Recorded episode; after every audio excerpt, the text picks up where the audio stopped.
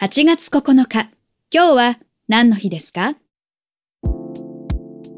?8 月9日は世界の先住民の国際デーです。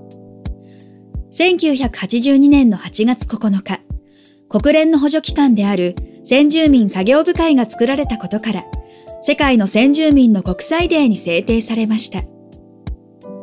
国連によれば、世界には推定3億7千万人もの先住民がおり、およそ90カ国に住んでいます。世界中に多くの先住民がいる一方で、不当な扱いを受けている人たちも少なくありません。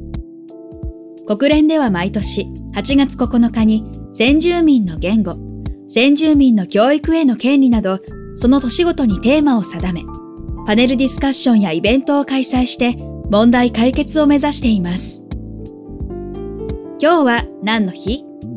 今日は世界の先住民の国際デー。ナビゲーターは私、徳重みどりが務めました。